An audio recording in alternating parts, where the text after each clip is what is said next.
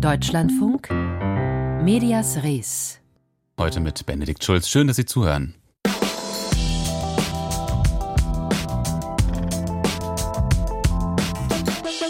Die georgische Zivilgesellschaft hat sich, vorläufig zumindest, durchgesetzt. Die Regierungspartei im Land will ihr umstrittenes Projekt begraben, das sogenannte Agentengesetz. Und bei diesem Wort werden nicht ganz zu Unrecht Erinnerungen wach an Russland, wo ein vergleichbares Gesetz bereits seit Jahren die Arbeit von Medien und Zivilgesellschaft massiv behindert. Und heute also die Kehrtwende in Tiflis und darüber reden wir in dieser Sendung mit einer Journalistin aus der georgischen Hauptstadt. Und außerdem, wir reden heute über den Zukunftsrat der ARD. Denn da steht jetzt fest, wer drin sitzt. In den vergangenen Tagen, da wurde in Georgien, in der Hauptstadt Tiflis, protestiert gegen ein Gesetz. Und wenn es nach diesem Gesetz geht, dann sollten in Zukunft alle Medien und Nichtregierungsorganisationen, die mehr als 20 Prozent ihrer Finanzierung aus dem Ausland erhalten, sich registrieren müssen. Und zwar als Agenten unter ausländischem Einfluss. Gestern ist in Tiflis erneut die Gewalt eskaliert. Die Polizei hat die Proteste gegen dieses Gesetz brutal aufgelöst. Und nun hat die Regierungspartei Georgischer Traum angekündigt, der Gesetzesentwurf wird zurückgezogen. Ich habe vor der Sendung mit meiner Kollegin Tatjana Montik gesprochen. Sie ist Journalistin, sie lebt seit vielen Jahren in Tiflis und wir haben zunächst über die gestrige Nacht gesprochen. Sie waren vor Ort. Wie haben Sie die Demonstrationen erlebt? Ich kam gestern gegen halb acht zum Rustaveli-Prospekt und es waren schon sehr viele Leute, aber sie kamen und kamen und als ich schon ging, gegen 9.30 Uhr oder so am Abend, da kamen immer mehr dazu. Schätzungsweise waren das über 50.000 Menschen, vielleicht auch mehr, als ich da war. Sie waren vorbereitet mit Rucksäcken, mit äh, Masken, einige mit Gasmasken, mit äh, Gläsern. Also sie wussten, was auf sie zukommen könnte. Und sie haben ein Ultimatum der Regierung und dem Parlament gestellt, nachdem dieses Gesetz zurückgerufen werden sollte innerhalb einer Stunde. Mhm. Falls das nicht klappen würde, haben sie gesagt, würden sie das Parlamentsgebäude umzingeln. Das haben sie auch gemacht, weil nichts erfüllt wurde. Dann hat eine Gruppe von Aktivisten bzw. Provokateuren, das weiß man bisher nicht, angefangen, die Gitter auszureißen an einem Seiteneingang des Parlamentsgebäudes. Und daraufhin hat die Polizei eingegriffen und ist dann gegen die Demonstrierenden zu Felde gezogen. Es, sie hat verwendet Tränengas, Wasserkanonen, Lärmbomben, Gummikugeln. Mhm. Also man kann ja davon sprechen, das ist eine heftige, brutale Reaktion der Behörden. Und dann kam aber jetzt trotzdem die Entscheidung, das Gesetz wird zurückgezogen. Wie erklären Sie sich diese Kehrtwende? Eine sehr interessante Frage, die man sich hier auch nicht ganz beantworten kann. Nicht viele glauben an äh, gute Absichten der Regierung und man vermutet, sie könnte äh, unter anderem versuchen, Zeit zu gewinnen beziehungsweise einen Keil zu treiben zwischen die inzwischen konsolidierte Zivilgesellschaft. Mhm. Aber wie nach dem Briefing der regierenden Partei Georgischer Traum bekannt gegeben wurde, wird dieses Gesetz zurückgezogen, beziehungsweise es wird über den ersten Teil dieses Gesetzes in, in der zweiten Lesung abgestimmt und es wird dagegen gestimmt. Mhm. Deshalb, sie wollen sich, glaube ich, ein bisschen glaubwürdiger machen und das werden sie demnächst machen. Demnächst aber gibt es heute einen Protestmarsch und eine große Manifestation wieder am Rustaveli-Prospekt. Jetzt haben Sie schon gesagt, es gibt Skepsis gegenüber dieser, dieser Entscheidung. Wie fallen denn die Reaktionen konkret aus in der Zivilgesellschaft, zum Beispiel in den sozialen Netzwerken? Ah, sehr interessant äh, sind die Reaktionen. Ich habe eine der beeindruckendsten Reaktionen, die ich gelesen habe, gerade in den sozialen Netzwerken, war die Aussage, wir haben eine Schlacht gewonnen, aber ein großer Kampf steht uns bevor. Ich denke, man wird nach Neuwahlen verlangen und nach dem Rücktritt der Regierung. Mhm. Jetzt muss man von außen betrachtet sagen, es ist ein bisschen rätselhaft. Georgien plant ja Teil der EU zu werden. Man hat ja den formellen Antrag auf Mitgliedschaft sogar etwas früher als geplant eingereicht, aufgrund des Ukraine-Krieges. Und dann jetzt eben dieses Gesetz, was ja den Beitrittsplänen eigentlich grundsätzlich zuwiderläuft. Warum gab es überhaupt diesen Gesetzesvorstoß? Eigentlich hat die georgische Regierung keinen Grund zur Sorge gehabt, weil sie sich im Moment ziemlich stark fühlen sollte, weil die Opposition schwach äh, ist und zersplittert.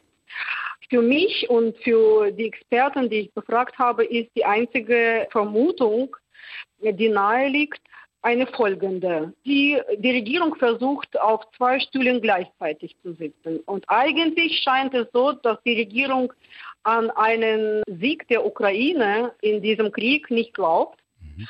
und dass sie sich vorbereitet darauf, auf den Fall, dass äh, Russland eventuell gewinnen würde und dass Georgien eventuell ein nächstes Ziel werden könnte für Moskau. Und so versuchen sie so eine Art Appeasement oder Finlandisierungspolitik zu betreiben. Und eventuell gab es auch einen direkten Hinweis aus dem Kreml, dass die Regierung so ein Gesetz durchbringen könnte, beziehungsweise das Parlament. Mhm. Schauen wir mal auf die kommenden Tage. Sie haben schon gesagt, es gibt möglicherweise Forderungen nach Rücktritt der Regierung, vielleicht sogar Neuwahl. Was glauben Sie, wie wird es weitergehen? Im Moment denke ich, dass das nicht besonders erfüllbar ist. Ich denke aber, das Wichtigste wird sein, wie die Opposition sich derzeit positioniert. Ob sie es schafft, äh, sich zu konsolidieren, ob äh, diese Einigkeit, die seit einigen Tagen in der georgischen Zivilgesellschaft, in der Opposition besteht, ob sie weiterhin erhalten bleibt. Davon hängt vieles für Georgien ab. Frau Montek, Sie waren, bevor Sie nach Tiflis gekommen sind, als Reporterin einige Jahre auch in der Ukraine. Und jetzt haben Sie uns im Vorfeld berichtet, kriegen Sie interessanterweise Rückmeldungen aus der Ukraine zu dem, was aktuell in Georgien, in Tiflis passiert. Was sind das für Rückmeldungen? Was sagen die Ihnen? Viele Ukrainer denken im Moment daran, dass die Ereignisse in Tiflis sehr stark erinnern an die Ereignisse in äh, Kiew von 2014 auf dem Maidan. Und die haben mir, die haben mich neulich angerufen und gesagt, die versuchen das, eure Regierung und der Kreml, weiterhin mit alten Mitteln das zu betreiben. Und sie vergessen aber, dass die Bürger und die Gesellschaft ganz anders geworden sind, dass das neue Menschen sind, dass ein neues Bewusstsein bei den Menschen aufgeblüht ist. Und die gehen mit den alten Methoden gegen sie. Das funktioniert nicht. Ihr werdet durchhalten, haben sie mir gesagt, weil sie mich auch wahrscheinlich als ein Teil äh, von Georgien schon betrachten. Und wir werden das auch schaffen, haben sie gesagt. Die georgische Regierung begräbt nach Massenprotesten ihre Pläne für das sogenannte Agentengesetz. Darüber habe ich mit meiner Kollegin Tatjana Montik in Tiflis gesprochen. Und ein umstrittenes Gesetzesvorhaben, das interessiert uns auch im Folgenden, und zwar in Bosnien-Herzegowina. Da muss man jetzt aber ein bisschen genauer werden, denn das Land auf dem Westbalkan hat ja eine nicht ganz einfach zu durchschauende politische Struktur. Die geht immer noch zurück auf das Abkommen von Dayton aus dem Jahr 1995. Und Bosnien-Herzegowina besteht aus drei Teileinheiten. Und eine davon von die Republika Srpska, um die soll es im Folgenden gehen. Denn das Gesetz, das die dortige Regierung unter Präsident Milorad Dodik plant, in diesem Gesetz sehen Kritiker einen Angriff auf die Meinungsfreiheit, was die Regierung selbst wiederum, wenig überraschend, anders sieht. Milos Bukelovic, der Justizminister der Republika Srpska, verteidigt sein geplantes Gesetz. Das hätten andere schon längst, vor allem in der Europäischen Union, sagt er. Warum also die ganze Aufregung? Fast jeder zweite Staat in der EU hat Verleumdung, Beleidigung, Ehrverletzung als Straftatbestand im Strafgesetz. In Serbien steht darauf Gefängnis, in Kroatien auch. In Deutschland übrigens auch. Paragraph 187 Strafgesetzbuch. Wer wieder besseres Wissen eine unwahre Tatsache behauptet oder öffentlich verbreitet, kann mit Freiheitsstrafe bis zu fünf Jahren oder mit Geldstrafe bestraft werden. Das soll schützen vor Verleumdung, darf aber ausdrücklich die Pressefreiheit nicht einschränken. Dagegen steht Artikel 5 Grundgesetz, das Grundrecht auf Meinungsfreiheit. Das ist Demokratie. Die Frage aber ist, wie sie gelebt wird. In der Republika Srpska wird sie nicht gelebt, jedenfalls nicht nach europäischen Maßstäben. Alexander Jokic ist Rechtsanwalt in Banja Luka, dort sitzt die Srpska-Regierung. Anwalt Jukic befürchtet massiven Missbrauch des geplanten Gesetzes. Missbrauch, um die Meinungs- und Medienfreiheit in der Republika Srpska zu beschneiden. Es gibt viel Raum für möglichen Missbrauch. Ob es dazu kommt oder nicht, das ist eine sehr hypothetische Frage. Hypothetisch, zweifelhaft. Auch die Menschenrechtskommissarin des Europarates sieht das so, Dunja Mijatovic. Sie fordert weg mit dem Gesetzentwurf. Denn so Mijatovic, Verleumdung wieder unter Strafe zu stellen, würde die ohnehin schon besorgniserregende Situation der Unterdrückung abweichender Meinungen noch verschlimmern. Und sie erinnert daran, dass der Straftatbestand in Bosnien und Herzegowina vor 20 Jahren abgeschafft wurde, gerade um Meinungsfreiheit zu fördern und damit Ansätze zur Entwicklung einer Demokratie. Milorad Dodik, serbischer Nationalist, Putin-Bewunderer und Präsident der Republika Srpska, eine der zwei sogenannten Entitäten, Einheiten des Gesamtstaates Bosnien und Herzegowina, wischt solche Bedenken gegenüber Journalisten rustikal beiseite. Ich werde brutal ehrlich sein. Ich wundere mich über euch, Journalisten. Wenn ihr gegen ein Gesetz seid, das Verleumdung und Lüge verbietet, dann verteidigt ihr ja, dass man verleumdet und lügt. Ako ono što ja čujem, vidim da branite da se kleveće i laže. Geschickt verpackt Dodik den Gesetzentwurf als Kampf gegen Hass und Desinformation im Netz. Im ersten Absatz ähnelt sein Paragraph 208b dem Text im deutschen Strafgesetzbuch. Dann aber kommt noch Absatz 2, in dem es direkt gegen Presse, Rundfunk, Fernsehen und soziale Netzwerke geht, mit saftigen Strafandrohungen bis zu umgerechnet 40.000 Euro. Spätestens das macht Dodiks Beteuerungen unglaubwürdig. Wir haben keine Journalisten im Visier. Wir greifen Journalisten damit nicht an. Gegen Desinformation und Hass im Netz vorzugehen, das sei an sich lohnenswert, lässt Christian Schmidt, der hohe Repräsentant für Bosnien und Herzegowina, in einer Stellungnahme vorsichtig formulieren möglicherweise aus eigener Erfahrung. Er lässt dann aber auch klarstellen, werde der Entwurf gesetzt, dann, Zitat, wäre dies eine klare Missachtung der demokratischen Grundsätze. Schmidt könnte als hoher Repräsentant das Gesetz verhindern mit der Macht seines Amtes, worauf sein erklärter Gegenspieler Milorad Dodik aber vermutlich nur wartet, um Schmidt als Befürworter von Hass und Netz zu diffamieren, ähnlich wie die Medienvertreter, die gegen den Gesetzentwurf protestieren. Die Annäherung an demokratische Grundsätze sind und bleiben kompliziert in Bosnien und Herzegowina. Die Republika Srpska, eine der Teileinheiten von Bosnien-Herzegowina, plant ein neues Mediengesetz und das ist umstritten. Und unser Korrespondent Wolfgang Fichtel hat erklärt, warum.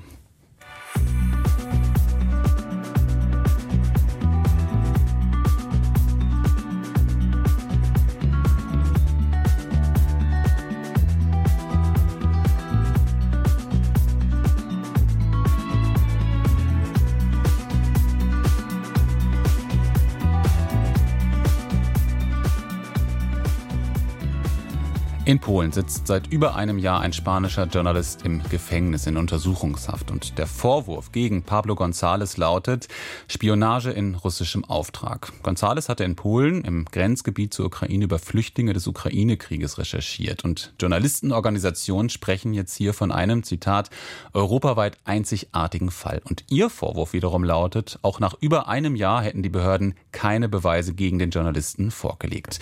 Julia Macher berichtet für uns aus Spanien. Ihren Mann hat Oyana Goiriena seit dessen Verhaftung am 28. Februar 2022 nur einmal gesehen.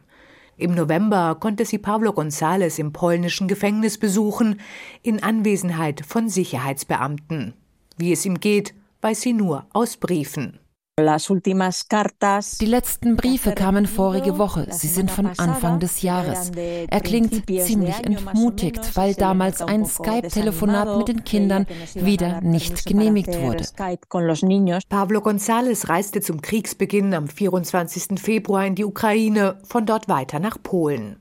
Dort berichtete er für den spanischen Fernsehsender La Sexta, die Online-Zeitung Publico und die baskisch-nationalistische Zeitung Gada von der Ankunft der Flüchtlinge aus der Ukraine und wurde von der polnischen Polizei verhaftet. Der Vorwurf Spionage für Russland. Seitdem verbringt der spanische Journalist seine Tage und Nächte in Einzelhaft. Der Spionagevorwurf macht ihn zum gefährlichen Häftling. Laut Anwälten ist lediglich eine Stunde Freigang täglich erlaubt in Handschellen. Viermal wurde die Untersuchungshaft inzwischen verlängert, zuletzt bis zum 24. Mai. Doch eine offizielle Anklage gibt es noch nicht. Eine so lange Untersuchungshaft für einen EU-Bürger in einem EU-Staat sei bisher einmalig, sagt Edith González von der spanischen Sektion von Reporter ohne Grenzen. Der Fall Pablo González war von Anfang an extrem undurchsichtig.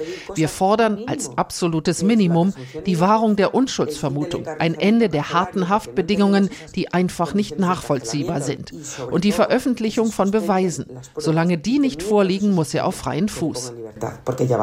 Beweise liegen auch González Anwälten nicht vor, lediglich ein Hinweis darauf, dass seine Berichte den polnischen Interessen schaden könnten. Der Journalist berichtete seit der russischen Besatzung der Krim regelmäßig aus der Ukraine. In seinen Berichten und auf seinem Twitter-Account äußerte er sich sowohl der ukrainischen als auch der russischen Regierung gegenüber kritisch und bewegte sich auf beiden Seiten der Front. Anfang Februar, vor Kriegsbeginn, hatten ihn ukrainische Behörden kurzzeitig festgehalten wegen angeblicher prorussischer Propaganda. Eine Rolle dabei könnte auch sein russischer Pass gespielt haben, den der Journalist neben dem spanischen besitzt. González ist 1982 in Moskau geboren, seine Mutter lebte dort bis zum Zusammenbruch der Sowjetunion. Doch reicht das als Indiz für Spionage? Edith González geht mit den polnischen Justizbehörden hart ins Gericht. Es geht uns nicht um Pauschalvorwürfe gegen Polen, aber vor dem Ukraine-Krieg stand das Land EU-weit in der Kritik. Die EU hatte damals die Vergabe der EU-Gelder an die Einhaltung rechtsstaatlicher Prinzipien geknüpft und vor allem die Unabhängigkeit des polnischen Justizsystems im Visier. Durch den Ukraine-Krieg hat sich die Debatte zugunsten Polens verschoben und wenn das Wort Russland fällt, zucken sowieso alle zurück todo el mundo se paraliza. ¿no? Mehr diplomatischen Druck hätte sich zumindest González Ehefrau Ollana Goiriena gewünscht. Der spanische Konsul in Warschau besucht ihren Mann regelmäßig. Auch der spanische Ombudsmann hat sich nach dessen Wohlergehen erkundigt. Doch vom spanischen Außenministerium habe sich noch niemand gemeldet. Und auch in der Öffentlichkeit fände der Fall nicht ausreichend Widerhall. Nach so langer Untersuchungshaft hätte der Fall ein viel breiteres Echo in den spanischen Medien finden müssen.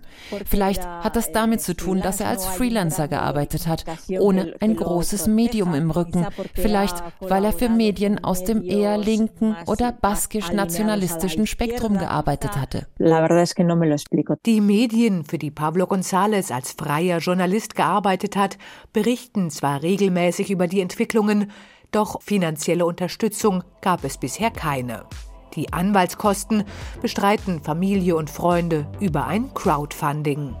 Seit über einem Jahr sitzt der spanische Journalist Pablo González in Polen in Untersuchungshaft. Julia Macher über die Kritik von Angehörigen und Journalistenorganisationen daran.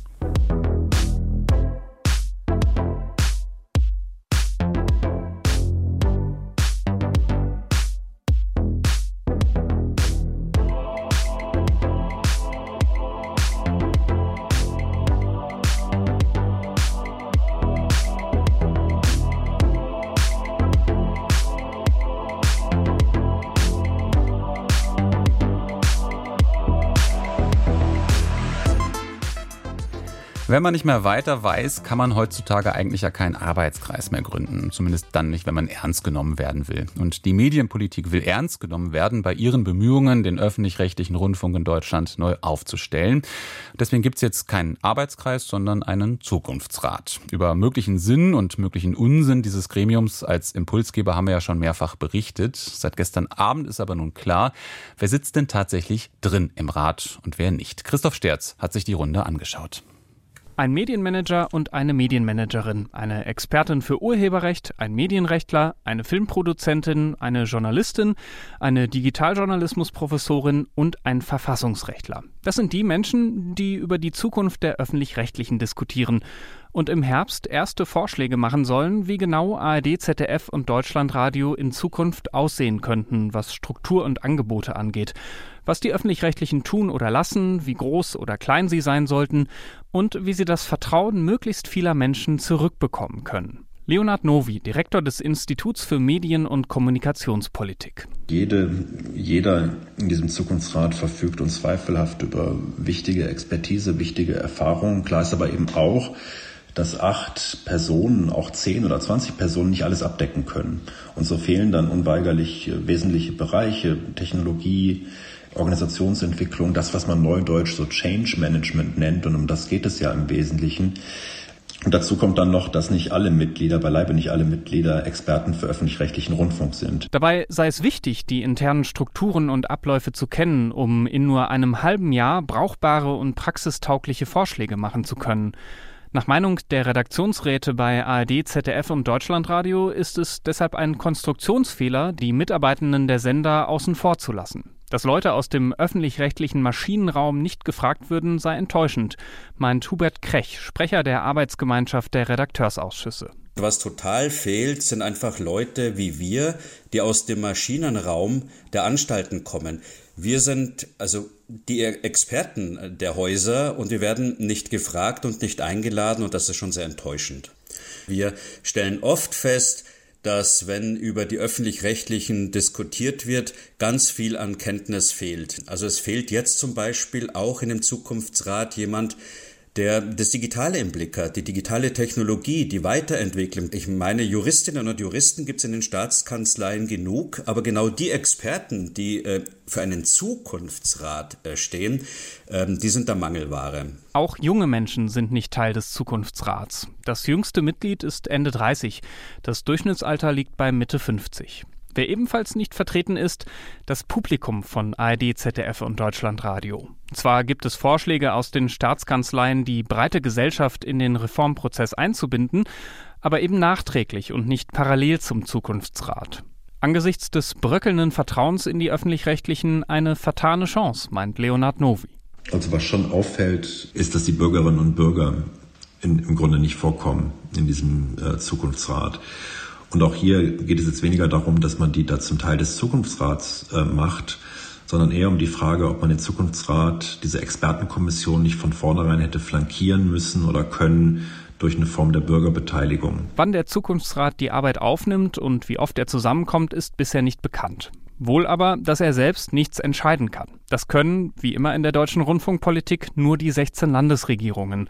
Und auch die können nur einstimmig entscheiden, was weitreichende Reformen eher unwahrscheinlich macht. Deswegen sollten die Erwartungen an das Beratungsgremium nicht zu hoch sein, sagt Leonard Novi. Wenn es gut läuft, dann kann der Zukunftsrat ein Puzzlestück, ein Teil der Lösung sein. Aber klar ist auch, das ist nicht in sechs Monaten getan, in einem Workshopraum oder am Reißbrett, sondern das sind Daueraufgaben, die natürlich in den Organisationen stattfinden müssen. Und ich glaube, darum muss es gehen bei diesem Zukunftsrat. Wege aufzuzeigen, wie diese Organisationen, die ja schwere Tanker sind, wie die zu der Flexibilität und der Adaptionsfähigkeit ähm, kommen, die sie brauchen. Denn am Ende kann der Zukunftsrat so flexibel und innovativ sein, wie er will. Am Ende sind es wieder die Medienpolitik und die öffentlich-rechtlichen Sender, die dafür sorgen müssen, dass ARD, ZDF und Deutschlandradio eine Zukunft haben. Und sie müssen festlegen, wie genau diese Zukunft aussieht. Seit gestern steht fest, wer sitzt drin im Zukunftsrat, das Gremium, das Impulse geben soll für die Reform des öffentlich-rechtlichen Rundfunks in Deutschland. Christoph Sterz hat darüber berichtet.